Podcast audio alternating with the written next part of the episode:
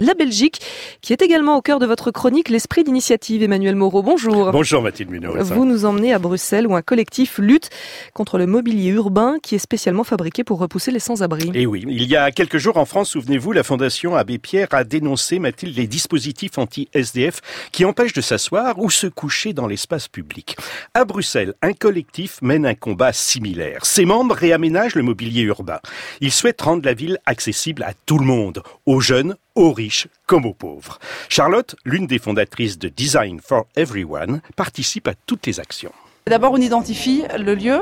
On essaie de trouver un endroit où effectivement on est sûr qu'il y a une vraie volonté, disons, d'exclure une catégorie de personnes. On prend les mesures, on fait les constructions chez nous à base de, matériel de récupération, et ensuite euh, ben, on arrive euh, pour euh, déposer la structure qui souvent est sous forme de puzzle. Et l'idée, c'est de le faire sans détruire l'endroit, parce qu'on veut, veut vraiment ajouter quelque chose plus que détruire. Alors vous vous êtes attaqué à quel genre de montage? Ouais, alors jusqu'à présent, on a fait surtout des bancs. Donc c'était des bancs avec des arceaux, comme si euh, c'était des accoudoirs, sauf qu'en fait, euh, en tout cas, les bancs auxquels on s'est attaché, euh, c'est pas vraiment des accoudoirs.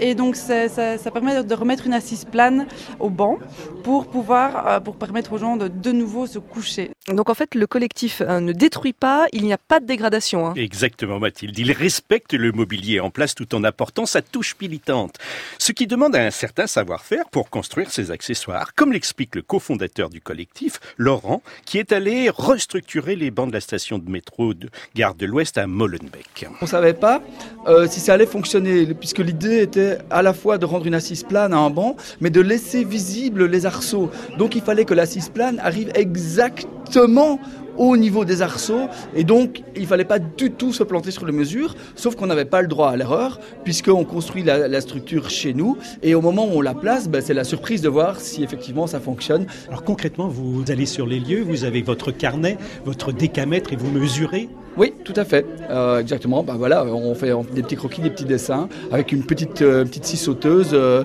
une visseuse dévisseuse, et puis on, on essaye de faire ce qu'on peut avec du matériel récupéré dans la rue.